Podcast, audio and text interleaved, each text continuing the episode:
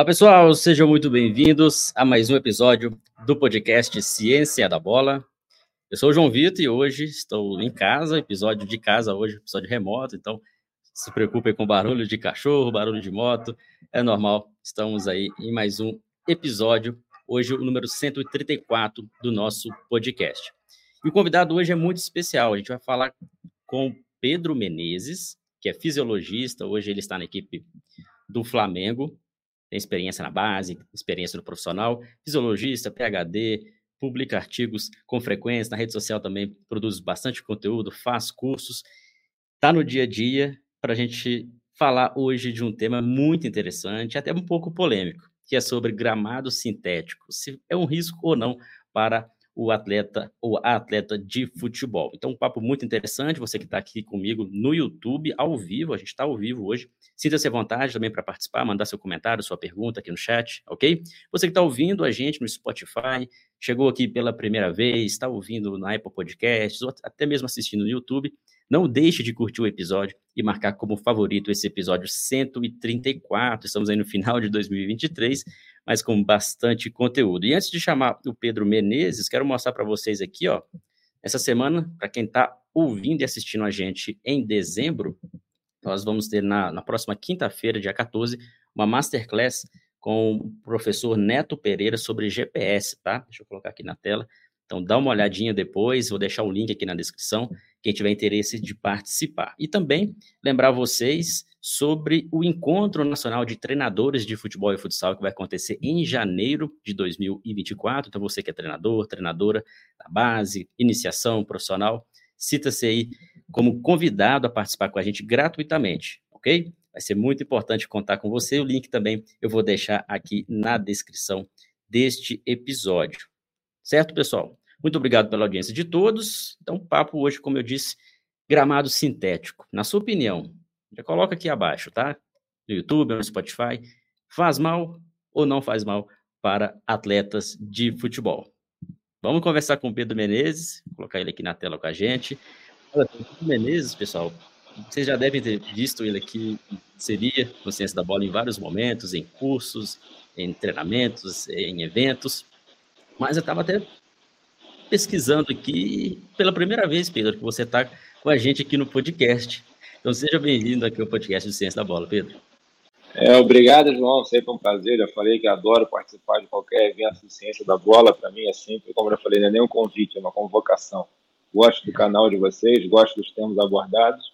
E como você já falou na introdução, né, essa polêmica é um assunto que eu acho que a gente tem que debater, principalmente debater em canais como esse, que tem uma ampla abrangência dentro do futebol nacional, internacional também, com pessoas do, do meio, não só com profissionais, mas também com pessoas que desejam ingressar. Então, eu acho que essa bola tem que ser debatida em canais como esse. Assim. Então, é um grande prazer estar aqui e eu espero poder contribuir com esse tema um pouco complexo nessa noite de hoje.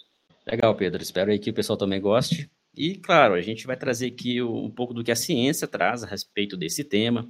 A gente vai tecer aqui um, uma opinião com base no que o Pedro vivencia no dia a dia, no profissional, na base, nos estudos e, e, e quanto que isso pode ser dito conforme a ciência, tá?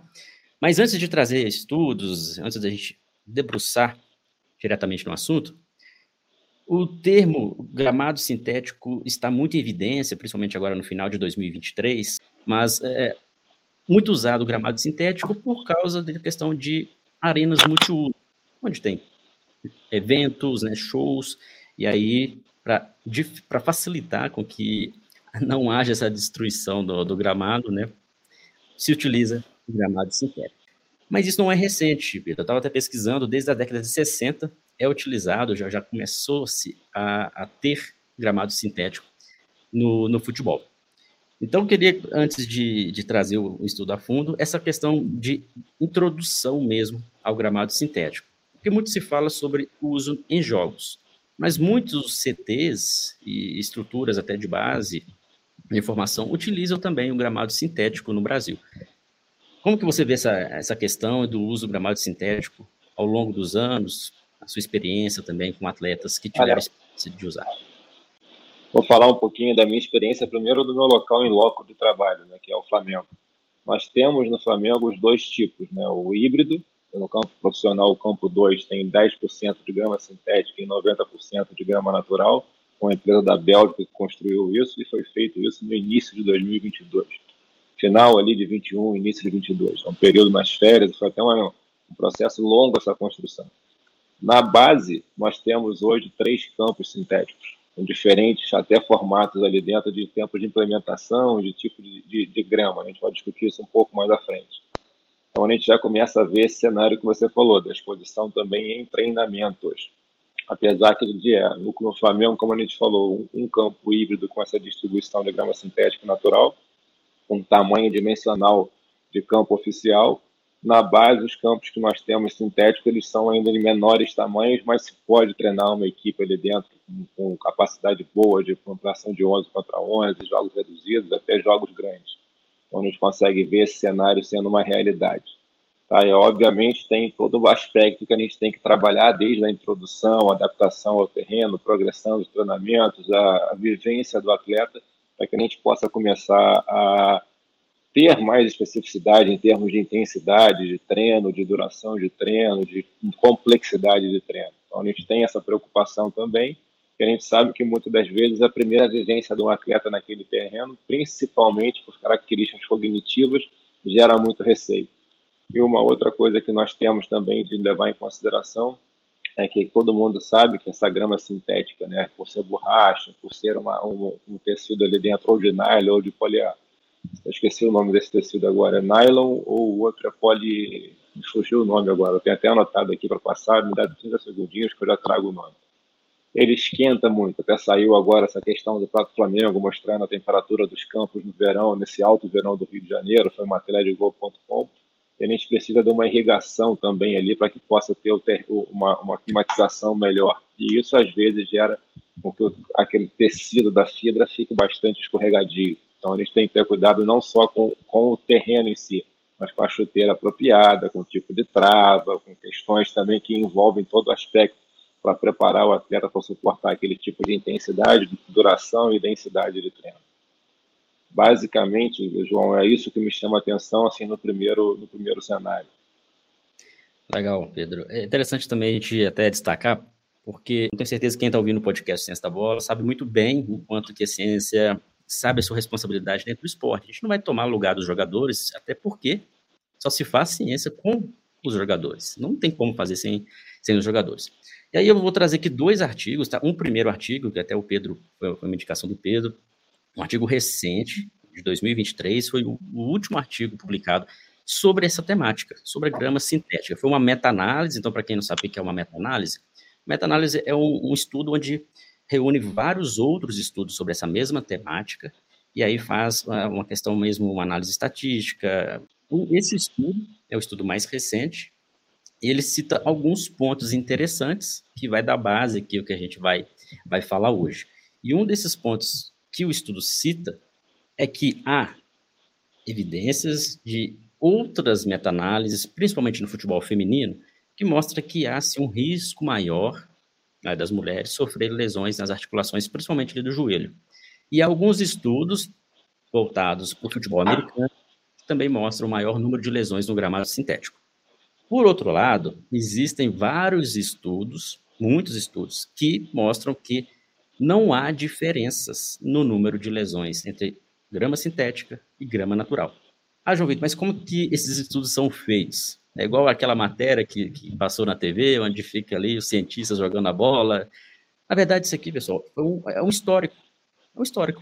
Vários atletas, é, o número de lesões contabilizado em vários locais do mundo, então não é só numa região. E aí, com esse histórico, a gente consegue perceber que existe sim um risco de lesão no futebol feminino, no futebol americano, mas no futebol não foi encontrado, com base nesse estudo, né, essa meta-análise, não há uma diferença para cravar que as lesões acontecem por causa do gramado. Mais ou menos isso, né, Pedro? Que eu tentei sintetizar e trazer para é, Vila, o que esse uma, diz? É, uma parte, assim, né, de falar de, sobre esse trabalho. a nomenclatura desse estudo e, a, e, o delineamento desse estudo, ele é um estudo complexo, né, para falar de uma maneira simples, porque ele requer que você tenha uma certa prática, principalmente dentro da prática de análise e interpretação de artigos científicos. Você começa a ver ali de intervalo de consciência, de, de, de, de é, intervalo de confiança, índice de frequência de ocorrência de lesão, coortes longitudinais, seleções de trabalhos, inclusão, exclusão, ele, ele tem um processo metodológico bastante amplo e, e difícil de compreensão para quem não tem uma prática mais assídua, tanto de formação de literatura científica quanto de consumo de ciência na, na, na sua prática, na sua essência. Então, a gente tem que ter esse cuidado na hora de interpretar esse trabalho. Mas é um trabalho ali com um delineamento bem interessante, porque o foco principal deles, como você falou bem nessa parte do, do, da introdução sua, é que ele está focado primeiro dentro do futebol isso também é importante a gente falar, que quando a gente começa a pensar em gramas sintéticas, a gente viu lá na década de 1960 a introdução dos principais, dos, do, de, de, de, a introdução dos campos sintéticos no meio esportivo, né? Isso acontecendo no Texas, acontecendo depois com um amplo avanço nos Estados Unidos, pegando ali o Oriente Médio, depois a Europa e a América como um todo. Então a gente tem um cenário ali que desde 1960 já se encontra o uso dessa grama sintética em diferentes esportes. E aí já vem um outro ponto, que é a classificação de você entender a diferença entre o futebol, que é o que a gente tem de interesse, principalmente o foco de interesse de ciência da bola, para quando se compara no futebol americano, para quando se compara com atletas amadores, para quando se compara com profissionais, para quando se compara com futebol feminino, para quando se compara, por exemplo, com jogadores de, de categorias de base. Esses são viés que já são também debatidos nesse trabalho. Por que, que a gente chama de viés? Porque a gente entende que a fisiologia de um garoto de, é, de base ela não é semelhante, é similar a um jogador profissional. Nós temos fatores ali de maturação, fatores realmente de experiência, fatores que vão com habilidades técnicas também, até mesmo adaptação a um jogo mais veloz, menos veloz, mais denso, a cadência do jogo. Só chamando atenção para esse ponto de, de, de viés dentro do trabalho. Segundo ponto, a classificação de lesão. Qualquer trabalho que a gente comece a ver falando de lesão, é extremamente difícil a gente encontrar um critério que você consiga falar.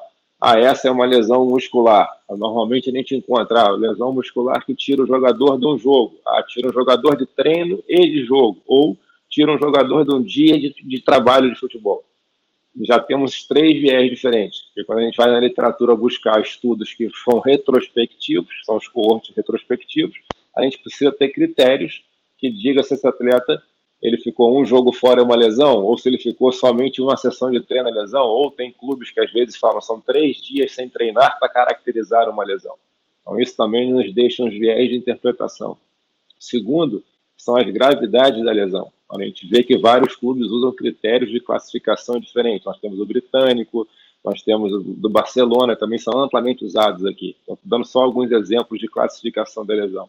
Então, quando a gente pega um estudo como esse, que ele vai fazer principalmente uma meta-análise, por mais que o intuito dele seja falar de especificamente futebol, ele já tem um viés de nível de condicionamento físico, experiência, idade, critérios de lesão, horas de exposição a treinamento. E dentro dessa meta-análise, eles tomaram o cuidado de selecionar estudos que tentaram controlar esses viés que a gente chama de exposição ao futebol. Então, isso já é um ponto bastante positivo para essa meta-análise. Segundo ponto, eles selecionaram inicialmente mil e poucos estudos, com critério de inclusão e exclusão feito por dois profissionais bastante experientes. Basta você ver ali dentro quem são os autores desse trabalho vocês vão ver que eles foram eliminando, eliminando por vários critérios que são descritos nesse trabalho e chega ao ponto de trabalhar somente com 22. Nesses 22 são com futebol, que envolveu atletas profissionais e de base que estavam envolvidos em partidas, e aí começa um critério, que ele vai fazer os 11 jogadores, né, que ele vai pegar os 11 jogadores ali dentro, multiplicado por 90 minutos de jogos, pelo número de jogos para classificar o que seria exposições em horas de treinamento ao longo de temporada ou em períodos com qual esse jogador foi controlado. E quando a gente fala em coorte, são estudos que você pode fazer um controle longitudinal desse atleta, tanto retrospectivo quanto prospectivo. Então, nós temos estudos que são envolvidos aonde ele foi acompanhando indivíduos ao longo do tempo para frente, ou estudos que acompanharam esses trabalhos e descreveram essas ações dentro da, dentro da ação. E tem pontos interessantes. Quando a gente acha essa questão de maior incidência de lesão em jogadoras femininas, a gente vê na discussão que também não se ficou claro se essas incidências eram somente no futebol ou se envolvia outros esportes, como também o rugby. A questão era gramado sintético. Quando se vai para o futebol, a gente encontra uma incidência até mesmo menor em gramado sintético do que em gramados artificiais. Desculpa, em gramados naturais.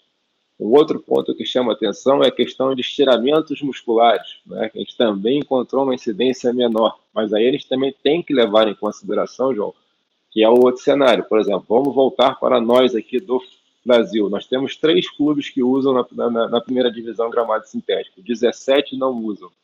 Quando eu for comparar o volume de jogos, a minha incidência de horas, ela é menor também do que os outros 17. Então, quem lê um trabalho como esse, você precisa ter uma forte bagagem científica, principalmente crítica, para analisar, interpretar e entender tudo que ele se fala de. Quando ele se fala dentro daquilo ali, da frequência de incidência, a gente tem que entender que é dentro de uma hora pré-estabelecida de acompanhamento desses atletas. Então, quando a gente já vai falar em relação a intervalos de confiança, já é uma das coisas que às vezes muita gente não conhece. Por exemplo, se eu pego um intervalo de consciência de 95% e eu pego 100 amostras, por exemplo, quer dizer que em 95% eu tendo a ter um valor médio equiparado. Eu posso esperar um, um intervalo de confiança muito forte.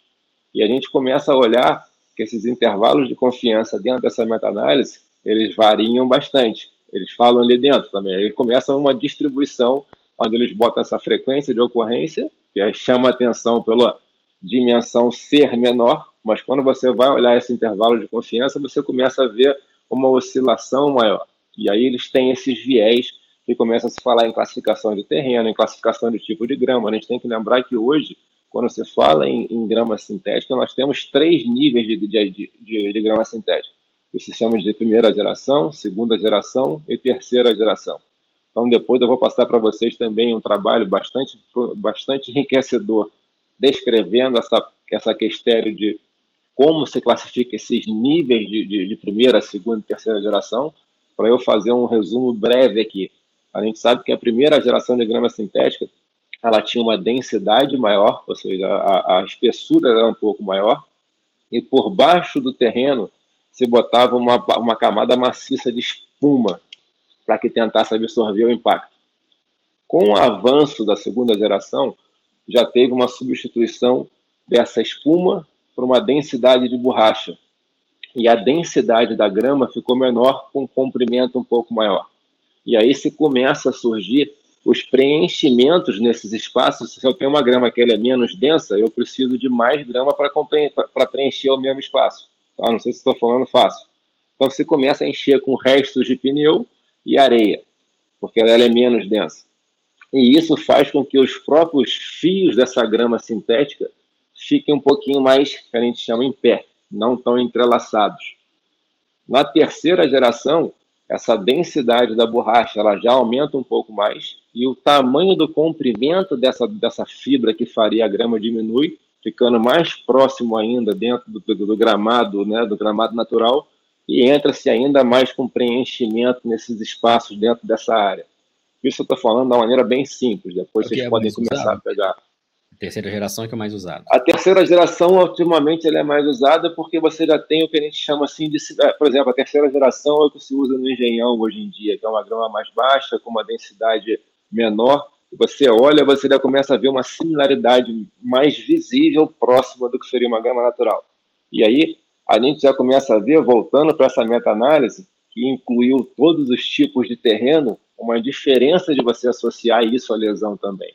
Por exemplo, foi muito comum, quem, quem gosta de acompanhar a evolução do futebol, para a gente pegar, por exemplo, o Ronaldo Fenômeno, quando ele tem aquela lesão do tendão patelar, se discutiu muito a trava da chuteira. Antigamente a trava da chuteira era um pouco mais longas e mais triangulares, né? Depois a gente olha hoje em dia uma trava da chuteira mais arredondada, uma tentativa de não agarrar tanto. Então você imagina, por exemplo, essas travas de chuteira num terreno onde você tem um comprimento grande e uma densidade grande. O quanto que aquilo ali poderia agarrar. Então, dentro desses aspectos, quando você lê um trabalho desse de meta-análise, o que eles chamam de viés, que às vezes a gente não entende, é muito interessante ser aprofundado e trazer para uma realidade para você poder tomar uma decisão com maior proporção é, de critérios científicos. Então, assim, antes da gente começar realmente a discutir essa parte aqui da, do, do artigo em si, é muito interessante a gente começar a pensar. Por mais que a gente tente aqui parar ali dentro as horas, a metodologia desse trabalho ela foi muito forte, muito bem delineada. Mas quando você vai para a discussão, que é a hora que eles têm que sustentar o resultado, vocês veem que eles falam muito dos vieses, que eles falam muito do tipo de grama, da dificuldade de classificar as lesões, desses intervalos de confiança que eles chamam de estudos, que tem variáveis de confiança mais baixos, é porque é muito difícil se realizar isso, por mais que a gente queira usar a ciência, como você falou muito bem, para tentar cravar se é melhor ou se é pior, tem muitos subsídios que são entrelaçados a isso, que dificulta esse poder científico de falar, ó, esse é melhor do que aquele. Então, assim, eu acho que a gente caminha muito para isso. É, temos que entender que esse terreno, né, principalmente um exemplo, em termos de custos, ele é muito atrativo. A gente, você mesmo falou na, na parte da introdução aqui, muitos dos clubes que trabalham com arenas que são poliusos, que fazem eventos, que fazem show, você tem um gramado desse é muito mais barato. É, se você for ver, analisar o jogo pela, né, pela capacidade do terreno ali, ele vai ser regular, a bola vai correr mais. Se ele tiver molhado, então, mais ainda. Mas a gente tem que entender que ainda tem que ter muitos processos, principalmente nesses estudos, estudos longitudinais que a gente está falando aqui, para poder classificar isso com mais precisão. Tá? Mas eu acho que esse debate hoje, como a gente está falando ao longo dessa aula, é um tema bastante controverso ainda. Não estou me eximindo aqui de falar minha opinião, pelo contrário, acho que a gente está no processo de evolução. Tá? Eu vou trazer um pouco da minha prática dentro do clube ali dentro, principalmente quando a gente pega jogadores de base, 14, 15, 16 anos, que são mais expostos a esse campo, porque as categorias 17 e 20 tendem a treinar nos campos naturais maiores por causa das competições, por causa do volume de treinamento e também pela dimensão do campo que nós temos entre outros fatores também.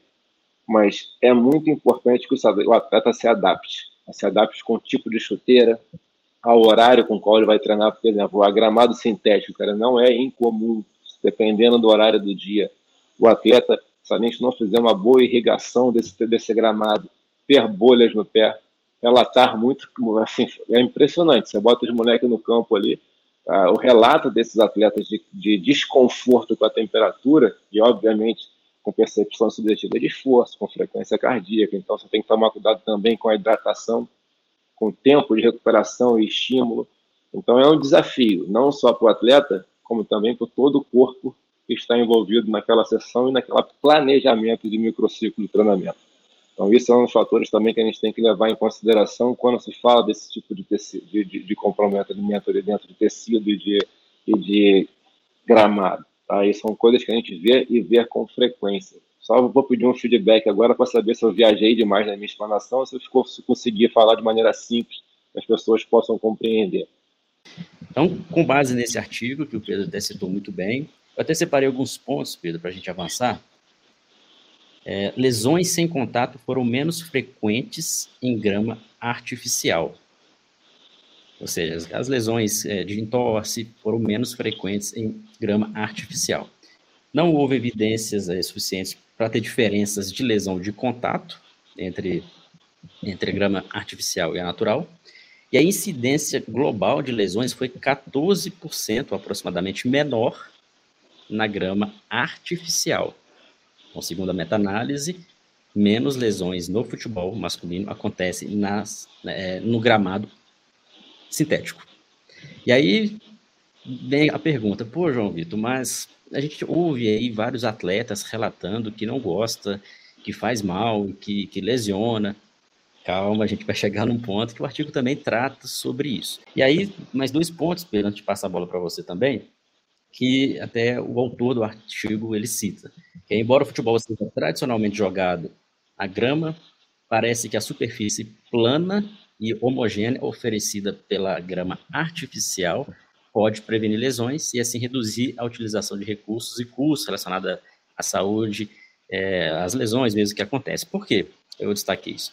Porque às vezes o atleta está jogando uma grama natural mas um gramado com uma condição muito ruim.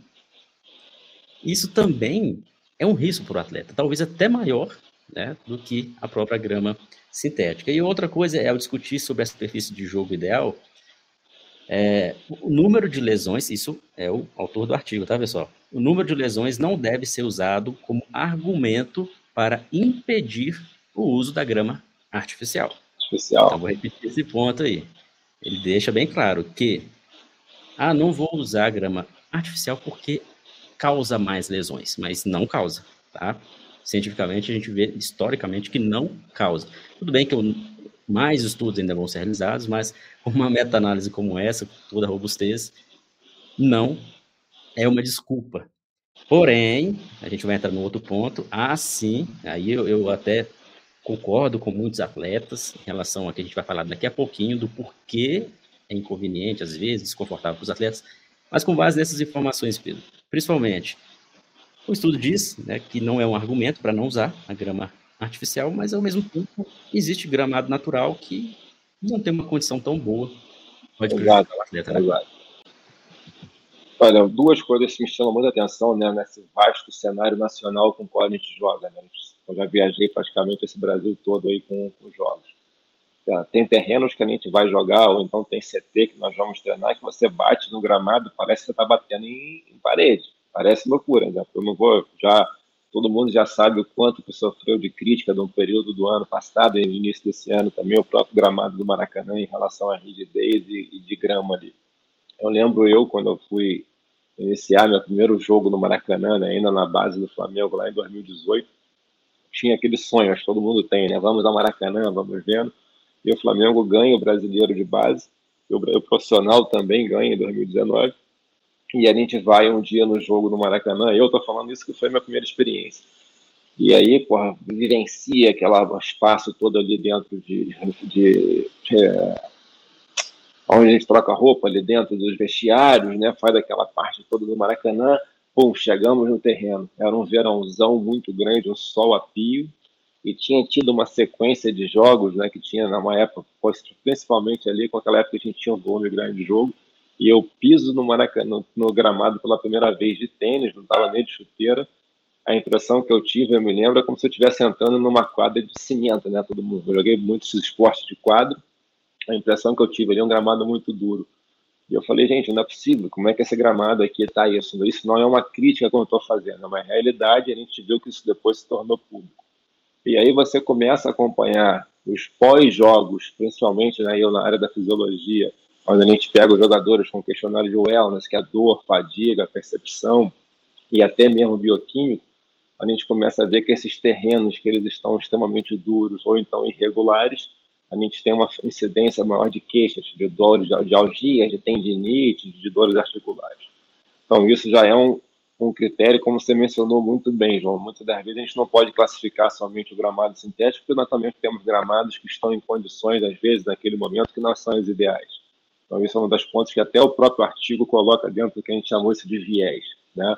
E quando a gente vai pegar, por exemplo, essa parte nossa ali dentro de, de gramado sintético em termos de velocidade de jogo, kick de bola, cara, até você se adaptar àquilo dali é muito diferente, principalmente com a equipe que você vai jogar. Se ela já treina ali, se ela já está adaptada, os caras vão usar aquilo em favor dele. Você começa a ver características de, de equipes que jogam gramado sintético que aceleram muito o jogo em primeiros 10, 15, 20 minutos. Né? Que depois tem aquela natural numa queda de intensidade e um cadenciamento maior do jogo.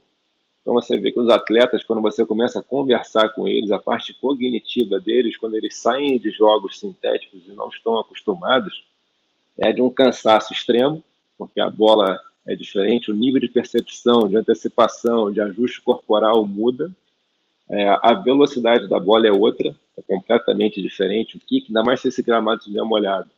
E não é incomum, não é sempre que ocorre, mas não é incomum quando a gente pega as variáveis locomotoras de jogos em gramados sintéticos com gramas naturais, você também tem um aumento maior de densidade em metros por minuto, porque o jogador tem que se movimentar mais. Muitas das vezes ele vai dominar a bola, a bola escapa, ele tem que acelerar mais, é aqueles espaçamentos curtos isso vai fazendo também com que o cara gere um estresse psicológico. Você imagina você errar um passe, um domínio de bola num estádio com 100 mil pessoas te xingando e aquele jogo. Então, isso tudo também a gente não pode deixar de lado. São esses vieses que a gente está falando dentro do, do, desse artigo de referência usado. Então, você interpretar uma ciência envolvendo tantos contextos, como histórico de lesão prévia, isso tudo ali leva em muito consideração. Agora, na minha prática, eu posso dizer, não é incomum você pegar relatos de jogadores pós-jogos em gramados sintéticos, que você fala assim, cara, a gente usa a gíria, né? Amassou, o cara saiu amassado desse jogo. E você vê um tempo de recuperação, às vezes, que a gente teria um período ali de 24, 48 horas, você vê um período um pouco mais prolongado, ou do atleta pedir mais recursos para tentar amenizar aquele efeito. Não é incomum. E justamente é, é a gente trazer o conhecimento de uma forma embasada, tá? Olhando também a vertente científica e, claro, o que é importante para o atleta, principalmente como profissional como o Pedro Menezes, que está no dia a dia no grande clube do, do Brasil.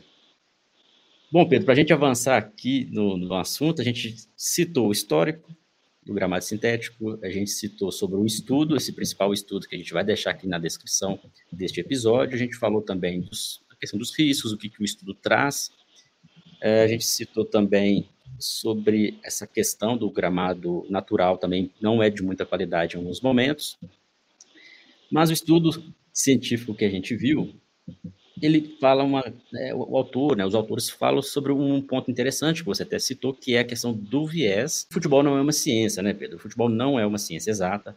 Todo, a ciência em si, ela serve para ajudar a nossa vida, a sociedade, a área da saúde, qualquer outra área, inclusive também para benefício, para otimizar a performance do atleta. Então a gente tenta também o, o lado humano do jogador, entender porque dentro do futebol a gente não, não olha somente a ótica física, a ótica fisiológica, tem a ótica psicológica, né, a ótica cognitiva. Então são várias, é, vários fatores ali que, que fazem, tem, cada um tem seu, seu percentual.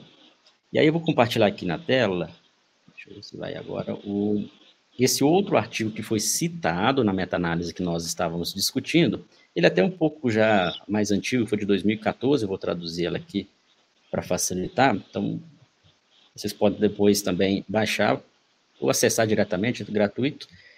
É um estudo que, que fala sobre as percepções de jogadores de futebol, sobre o risco de lesões decorrentes de competições e treinamentos em grama natural e artificial, no caso da terceira geração, como a gente já veio é, comentando hoje. Ou seja, esse estudo é, olhou a percepção dos atletas, assim como outros também, mas eu destaquei esse aqui, inclusive tem estudos também de outros esportes. Mas o porquê que eu trouxe esse aqui? Além dele ter sido citado na meta-análise, mostra que o. Deixa eu pegar minha colinha aqui para ficar mais fácil. Que as explicações pelos jogadores talvez não gostarem do gramado sintético servem para demonstrar que tem muito viés cognitivo e perceptivo. Então, 70% dos participantes preferem a grama natural. E eles relataram ter maior medo de lesões quando jogam no gramado artificial.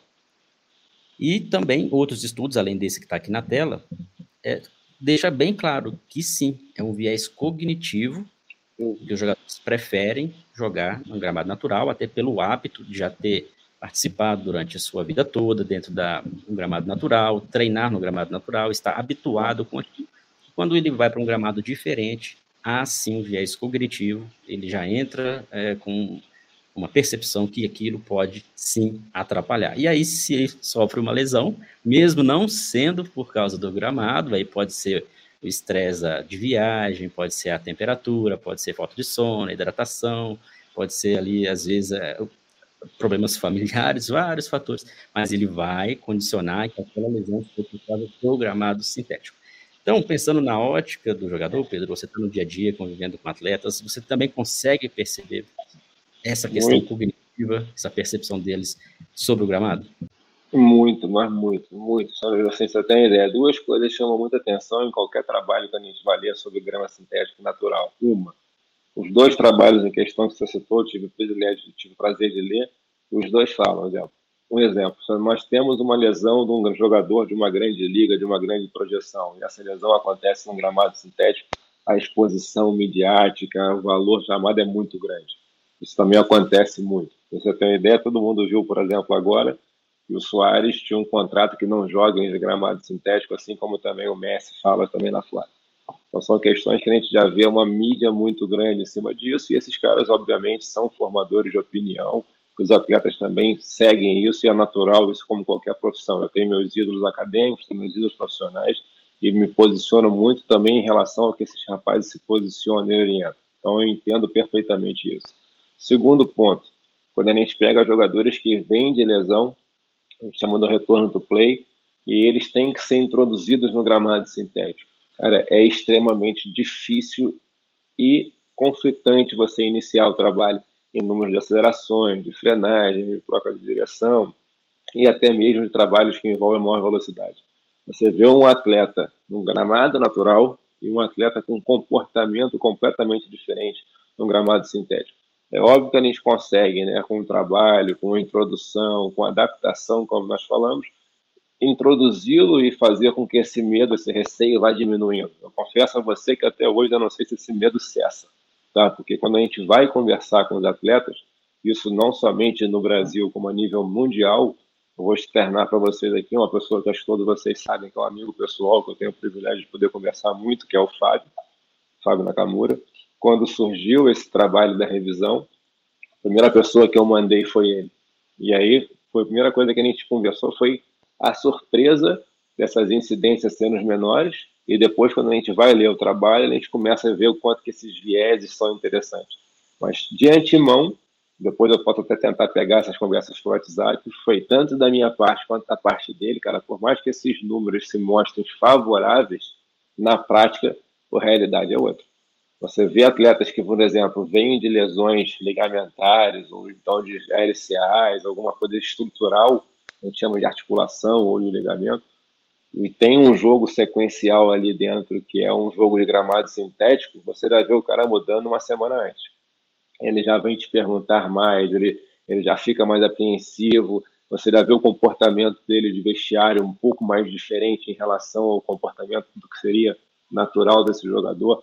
Eu acho que isso, esses fatores cognitivos e culturais, ainda vai precisar de muito tempo até que de fato se entenda se realmente é melhor ou pior, ou se esse viés vai ter ou se não vai ter. E por outra questão também, quando a gente pega, por exemplo, o, time, o nosso time profissional, quando a gente faz um jogo em gramado sintético, a gente toma cuidados até mesmo com os microciclos da semana, numa tentativa de tentar amenizar o que seria aquele viés. Se esse viés ele vem da demanda locomotora, se ele vem de uma demanda é, cognitiva e sensitiva do atleta, não sei como o profissional te avaliar ainda, mas é uma realidade que a gente tem que lidar no dia a dia. Então, eu acho que nesse aspecto, esse eles chamam de viés, ainda tem muito que evoluir. É muito difícil você introduzir um atleta que vem de uma lesão de um cruzado dentro de um gramado sintético e ele não ir sem ter receio. Impressionante, entendeu? E olha que a gente já lidou com vários tipos de lesões diferentes, com, como a gente está falando, com categorias de base, com um profissional. Eu hoje me, me considero uma pessoa muito privilegiada e abençoada de vivenciar esse cenário duplo, né, de atletas em formação e atletas de performance, e você começa a ver que esses cenários ele é reproduzido tanto na base quanto no profissional. Agora, da onde é essa origem? Se esse medo é cultural ou se é uma percepção, eu ainda não tenho subsídio para te responder. Pergunto isso aos amigos também e a resposta que eu tenho nas, nas pessoas que eu considero de referência é cada vez mais. E, por exemplo, agora a gente também tem dois cenários que estão chamando muita atenção, para a Copa do Mundo de 2026 nos Estados Unidos, nós vimos que a FIFA pediu que fosse somente grama natural. E a gente teve a Inglaterra e a Bélgica que estão tirando, proibindo o gramado de terra sintética. E vem surgindo estudos também com outro viés, não dentro do viés de lesões, mas dentro do viés de saúde, por causa da temperatura do gramado, por causa desse exemplo, muito desses preenchimentos dentro dessas fibras de nylon eu até agora não me recordei o, o outro material. Prometo que eu te passo, João, essa parte. É o, tem, um, é só... tem um seguidor que está acompanhando a gente, Pedro, acho que ele até colocou o nome, deixa eu te interromper rapidinho para a gente ler esse. É poli, poli alguma coisa, mas eu esqueci. Eu... Deixa eu localizar aqui. Foi, uh, deixa eu ver quem foi que enviou. É uma informação. Aqui, ó. Poli, Polipropileno. Valeu, Anderson. Exato. Obrigado, Anderson. Exatamente esse não é um nome muito comum para mim, porque ele tem uma densidade menor e permite um comprimento um pouco maior, esse da terceira geração. E por causa, como eu falei com vocês, dessas áreas serem mais finas de densidade, mais ou maior ou menor de comprimento na terceira geração hoje, esses gramados são preenchidos com resíduos de pneu, pneus estruturados. E dentro dos pneus estruturados, a gente já sabe que entra nas características de saúde, a exposição a risco de câncer, a mudança de epigenética, a fatores hormonais. Então já tem até estudos hoje que começam a se falar que você não teria saúde ao jogador, saúde propriamente mesmo de pensar em saúde, risco à doença, porque esses gramados, são, eles poderiam ter concentrações maiores de, de substâncias nocivas do que o gramado natural. Então você também começa a ver uma tendência dentro disso surgindo, e essa tendência já não é também tão recente. Eu tentei ver uma pesquisa que trouxesse esses tópicos aqui antes de entrar nessa live de hoje. Encontrei trabalhos de 2013, 2014 já sugerindo isso. O último trabalho de 2020, que eu considerei com a metodologia maior, ele até relata que ele encontra realmente níveis maiores dessas substâncias ao analisar o ar nesses gramados, mas ainda não se pode dizer, cravar que esses níveis seriam suficientes para desenvolver a doença. Você já começa a ver que existe ainda um misticismo muito grande dentro desses terrenos. Eu confesso a você que, diante de tudo isso, a gente tem no Brasil hoje grandes clubes e diretorias indo radicalmente contra esse tecido, esse, esse gramado. Do, como nós falamos, dos 20 clubes da Série A, somente três usam. Quando nós vamos jogar nesses cenários, os atletas saem dali, entre aspas de novo, as características deles amassados. Os atletas que vêm de lesão é um cognitivo difícil.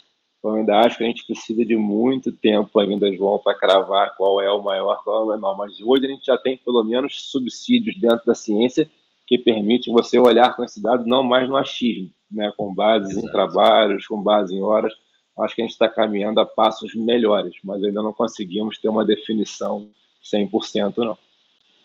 Fantástico, Pedro. Muito bom esse, esse episódio de hoje. Quem está ao vivo com a gente é um episódio especial. Né? A gente está ao vivo, falando de um tema bem pertinente, bem polêmico. Então, vou abrir para perguntas. Preparem suas perguntinhas. A gente abre para duas, três perguntas aqui para o Pedro sobre esse assunto, tá bom?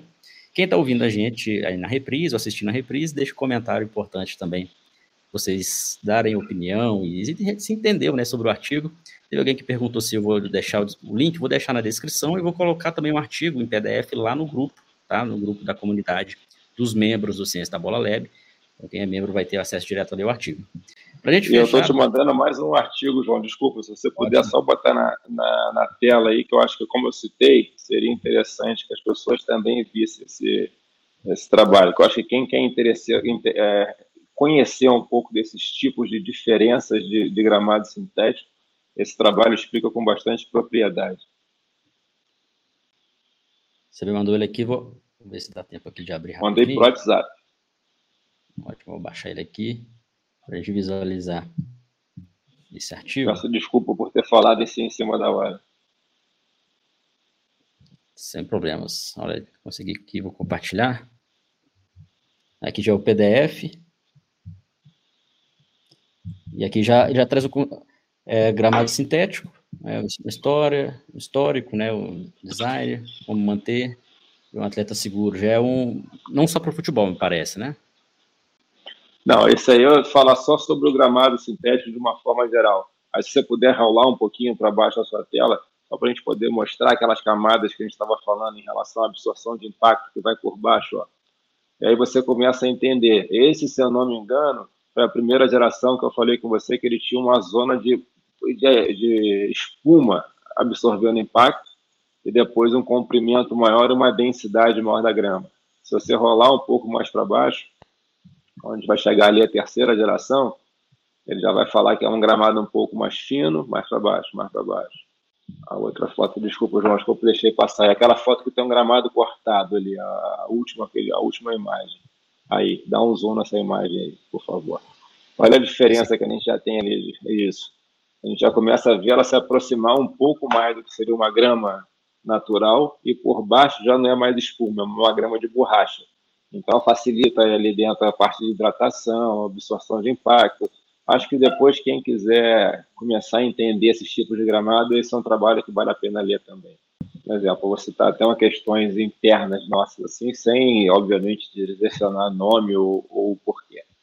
É muito comum, quando a gente esteve ali, como eu falei com vocês, na base hoje, nós temos três gramados. E por incrível que pareça, devido à aplicação, construção e implementação desses gramados, eles têm períodos de, de, de implementações diferentes, de quase dois anos entre eles. Então, o nosso primeiro gramado, quando você vai no campo, ele tem uma característica. O nosso último gramado já é uma característica completamente diferente muito parecida com o que a gente tem em outros clubes hoje aqui de grama mais essa grama que a gente está falando aqui é, fica mais real, mais parecida ao gramado natural. Então, o próprio atleta, quando ele pisa no nosso CT em três gramados diferentes, ele relata percepções e um, um campo é bom, um campo é ruim, e isso foi muito interessante, porque nós tínhamos um mais antigo. No início do ano, do ano agora, nós iniciamos o segundo, que seria. E aí, automaticamente, o segundo não, esse aqui é muito melhor do que o outro. E aí, ele dentro, a gente fala, pô, então será que é só o gramado que é ruim, que é coisa? Aí, quando chegou esse terceiro, ah, não, esse aqui sim. Então, assim, a gente passou por fases aonde o primeiro tudo que acontecia teoricamente de problema, o gramado era ocupado. Aí quando nós fomos para o segundo, aquele outro segundo o, melhorou o primeiro. Então, assim, você viu uma, uma, uma, diversidade, uma diversidade muito grande de percepções acerca daquele terreno. E quando saiu esse trabalho com, essa revisão sistemática, mesmo a gente entendendo esses viés, essa complexidade que foi discutida aqui, nós levamos esse trabalho também para tentar justificar essa, essa, essa questão de vamos parar de falar que tudo de ruim que acontece é o gramado sintético. Por que, que eu estou falando isso? A gente tinha, por exemplo, um característica de futebol de base. Não é incomum você ter entorses, não é incomum você ter ligamentos, assim. Obviamente que a gente nunca quer que aconteça, mas ocorre, o esporte é inerente a isso. E a primeira justificativa que a gente sempre via, ah, mas foi gramado sintético, ah, mas foi gramado sintético, foi gramado sintético. Ah, o primeiro gramado sintético é isso, o segundo gramado sintético tem tal característica. Quando a gente leva esse trabalho, a gente começa a questionar, até mesmo o profissional que está envolvido nessa metodologia que a gente está conversando. questionar, não falar que ele é o culpado. É questionar, será que a gente pode culpar a grama por tudo isso que está acontecendo? E aí, dentro disso, a gente já começou a ver um movimento geral, coletivo das pessoas no clube, que sempre ocorre também, inclusive em gramados normais, de tentar adaptar aquele atleta ao terreno. Coisas que a gente, a gente entende que, por ser um clube extremamente competitivo e o resultado é muito cobrado, às vezes você, tem, você precisa ter dois, três semanas de pré-treinamento, você vai falar assim, ah, eu vou adaptar o meu jogador ao, ao, ao gramado, eu não vou treinar a especificidade, eu chego na competição, eu sou atropelado, eu perco meu emprego. São cenários reais de futebol. Então a gente entende que tem que tomar cuidado. E quando a gente começou a ver isso que eu falei com vocês, os gramados que são características de ser com comprimento um pouco maior, e esse gramado tende a ter uma aderência é, mais do que esses menorzinhos com a densidade menor. Chuteira, cara, é muito importante você orientar o seu atleta com a chuteira específica para aquilo dali. O cara não pode entrar com uma chuteira que seria para um gramado normal uma chuteira para um gramado sintético. Isso fez muita diferença quando nós começamos a orientar. Aí vem uma outra realidade. Futebol de base, nem todo mundo tem duas chuteiras. Então a gente teve que retomar os nossos cuidados para solucionar isso. Segundo, características de tempo, né? Quando está muito quente, a gente tem, tem que fazer a irrigação desse gramado. O gramado sintético hidrato, é molhado, se ele não tiver uma, uma, uma capacidade de drenagem muito boa, escorrega, escorrega muito. Aí você começa a ver os jogadores chegando no campo, tentando fazer um cruzamento, uma troca de direção, e você vê os caras escorregando ali mesmo. E então, assim, é importante você fazer uma adaptação. Ponto. Não vamos começar somente com jogos reduzidos. A gente começou a abrir mais a amplitude do campo. Começamos a botar um, umas características de número de jogadores. Isso foi fazendo com que o começa a ver que aquele bicho papão que era o gramado de grama sintética, ela foi, ela é presente. Eu não estou falando que não é como a gente viu, ela é presente. Mas você foi começando a ver que as sessões de treinamento foram sofrendo mais adaptação dos jogadores, as confianças foram melhorando, e quando a gente vai acompanhando as incidências de lesões, também a gente conseguiu ter um, um espaçamento maior dentro dessa incidência. E aí a gente já começa a ver os profissionais falando, é, será que realmente era só a grama sintética? Óbvio se a gente for botar na balança no dia a dia, João, quando dá uma confusão no gramado sintético, a primeira variável é não, porque é o gramado sintético. Isso é normal. Futebol vai ser sempre assim por um tempo até essa resposta ser encontrada. Né? Mas o dia a dia, você tirar essa característica de cognitivo é muito difícil. Mas você melhorar a programação do seu microciclo de treinamento e adaptar o seu atleta a essa realidade, já sabendo que o gramado tem características diferentes, você tem as, as estruturas das gramas diferentes, você tem que ver a geração que você está e tentar trazer a melhor situação para aquele atleta ser exposto. Isso traz um bom feedback para você e você vê que os atletas vêm junto contigo. Esse é o cenário que a gente encontrou aqui no clube. Legal, Pedro. Bem interessante todo esse, esse papo de hoje. Espero que o pessoal tenha gostado. Vou abrir aqui para perguntas, tá? Três perguntinhas aqui. Olha aqui, ó, o Vladimir Alguns campos sintéticos nas comunidades são de garrafas trituradas e transformadas em sintético. O que vocês acham disso? Vou jogar, jogar para você aí, Pedro. Olha, é o que eu estou falando. Essas questões, quando a gente começa a olhar, Vladimir, essas partes da saúde, eu até mandei para você, João, se você olhar o teu WhatsApp, essas questões falando dos riscos da saúde, não somente as lesões você vai ver que da mesma maneira que se, que se, é, se discute no mundo o, o, risco cancerígeno do plástico, se leva essa discussão também à saúde do atleta. E aí vai levar em relação, como a gente está falando, o que se discute hoje dentro dessas primeira, segunda e terceira geração de grama sintética é comprimento, espaçamento e a absorção de embaixo de impacto que tem dentro dele. E cada tipo de tecido vai te levar a um tipo de absorção de impacto, de aderência ou até mesmo de, de, de, de capacidade de você deslizar sobre ele, tanto em termos de bola quanto de fricção de calçado. Então, eu acho que essas questões eu não consigo ainda te responder, porque está vindo muitos estudos nesse cenário. Um dos pontos da Holanda querer proibir realmente o futebol sintético é baseado nisso. É um país extremamente voltado à saúde, todo mundo conhece isso e foi um dos primeiros a levantar essa questão. Então, eu acho que a gente tem que esperar essas pesquisas avançarem para sabermos se realmente há mais risco ou não. Eu, se eu pudesse falar, eu preferia que não fosse. A gente já sabe essas questões de plástico de origem maiores. Eu preferia que a gente tivesse um outro tipo de tecido. Mas né, a gente entende que é presente, então a gente tem que esperar para essas conclusões serem mais é, absolutas em termos de, de certeza, se sim ou se não. O Pascoal perguntando aqui sobre o gramado híbrido. Se tem reclamações dos atletas também. Na minha prática, Pascoal, foi o gramado com o qual eu vi maiores elogios, porque o, o campo fica mais regular, a bola corre com uma, com uma velocidade boa. Então, assim, dentro do, do, do aspecto gramado sintético, gramado híbrido, foi o que eu ouvi mais relatos positivos do que negativos dos atletas no meu grupo de trabalho. Uma última pergunta aqui do Roger Mata, a gente falou aqui no início sobre futebol americano, né? É, são modalidades diferentes, mas tem várias equipes de futebol americano que jogam ainda partidas no gramado sintético, se existem problemas por lá também. Acredito que seja tanto esse problema, como você disse, né, do uso do tipo de gramado sintético para a saúde, ali a questão mesmo de altura, é, quanto o formato do jogo também é diferente, do esporte é diferente, né? Então tem essa é questão. É muito né? mais traumático também, né, cara? O futebol americano, eu acho que com certeza, pelo que eu já li, e eu gosto demais da metodologia do trabalho de futebol americano, a minha esposa é uma, uma assídua, fanática, se você quiser saber de futebol americano, acho que é mais fácil trazer minha esposa aqui para falar do que eu, é viciada nesse esporte.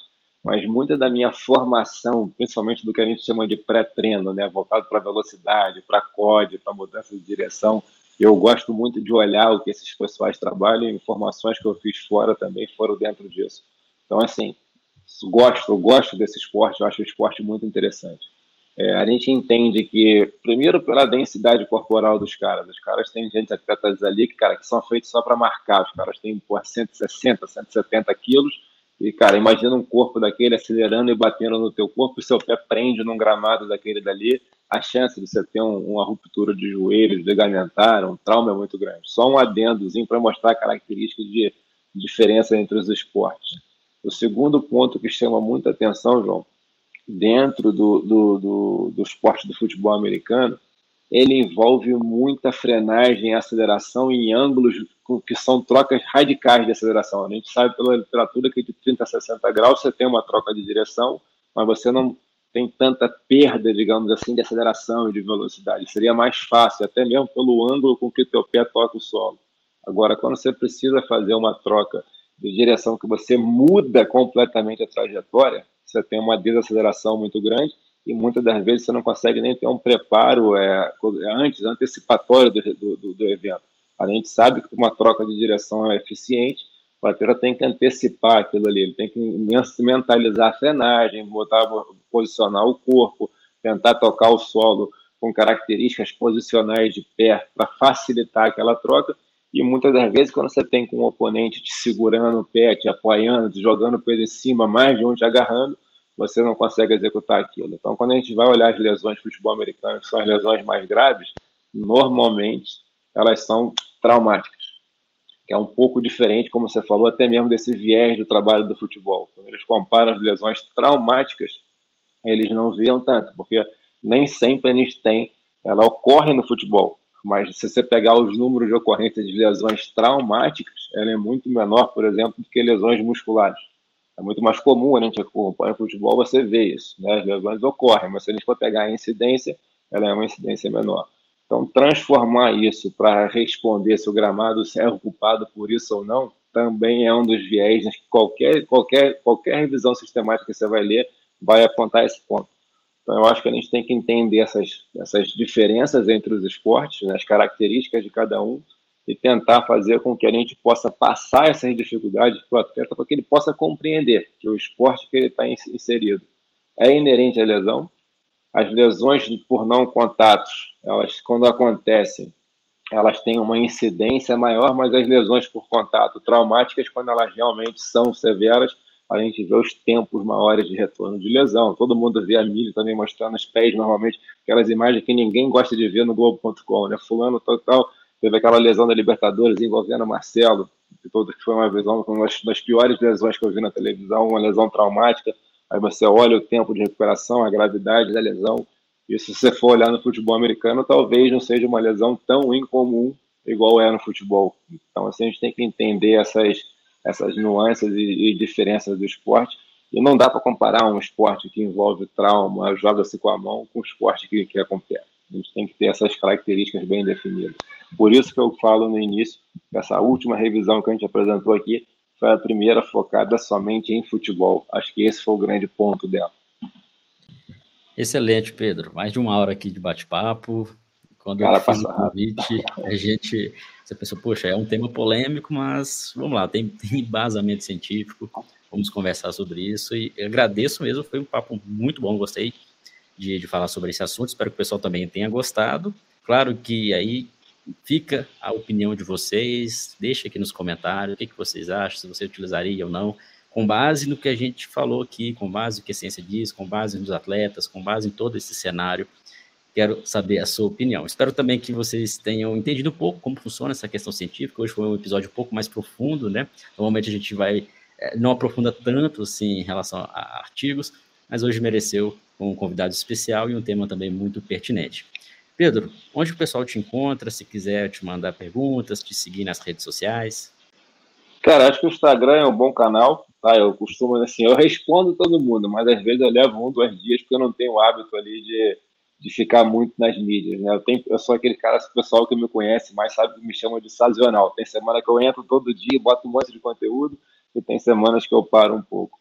Mas acho que o Instagram é um, é um, é um bom canal para falar comigo ali, ou então pode ser pelo meu e-mail, que é pedro.menezes.flamengo.com.br. Os dois ali eu vou responder numa boa.